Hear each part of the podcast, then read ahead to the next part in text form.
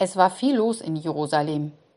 Zum jüdischen Erntefest reisten die Menschen aus Nordafrika, Griechenland und Rom an.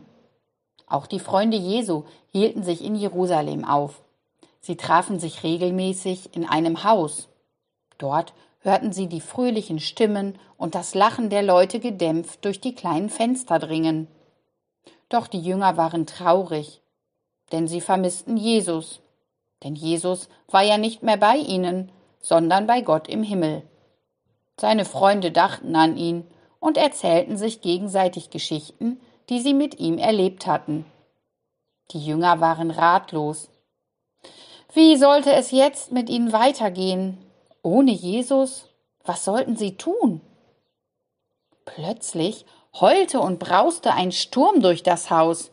Erschrocken blickten die Männer und Frauen sich an. Dann erschienen leuchtende Flammen, die auf jedem von ihnen flackerten.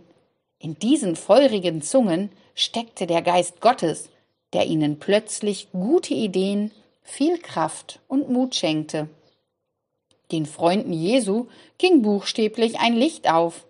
Nun wussten sie, was ihre neue Aufgabe war. Sie wollten den Menschen von Jesus erzählen. Sie sprangen auf und gingen hinaus auf die Straße. Viele kleine und große Besucher des Erntefestes blieben stehen und lauschten gespannt ihren Worten. Immer mehr Menschen kamen hinzu.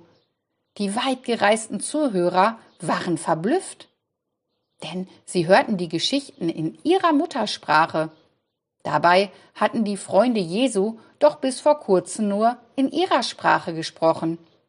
Aber jetzt hörten arabische Besucher die Geschichten auf Arabisch Griechen auf Griechisch und Römer auf Latein. So verstanden sie, was die Jünger über Gott und Jesus erzählten. Ein ganz Vorwitziger machte sich allerdings über die Anhänger Jesu lustig.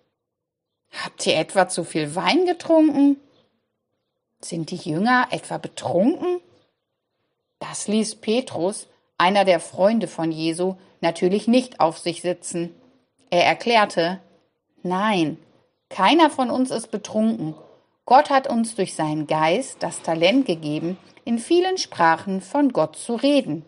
Und jeder soll wissen, dass Gott die Menschen liebt und dass der Tod nicht das Ende bedeutet, weil Jesus wieder auferstanden ist. Vielen Leuten gefiel diese Botschaft. Eine Frau fragte, Petrus, wir glauben, was du gesagt hast. Was sollen wir tun? Petrus riet ihnen, dass sie sich taufen lassen sollten. Und dreitausend Männer und Frauen befolgten seinen Ratschlag. Damals tauchten die Jünger die erwachsenen Täuflinge noch vollständig unter Wasser. Von nun an lebten sie mit den Freunden Jesu zusammen. Es machte ihnen Spaß, mit den anderen gemeinsam zu essen und zu beten.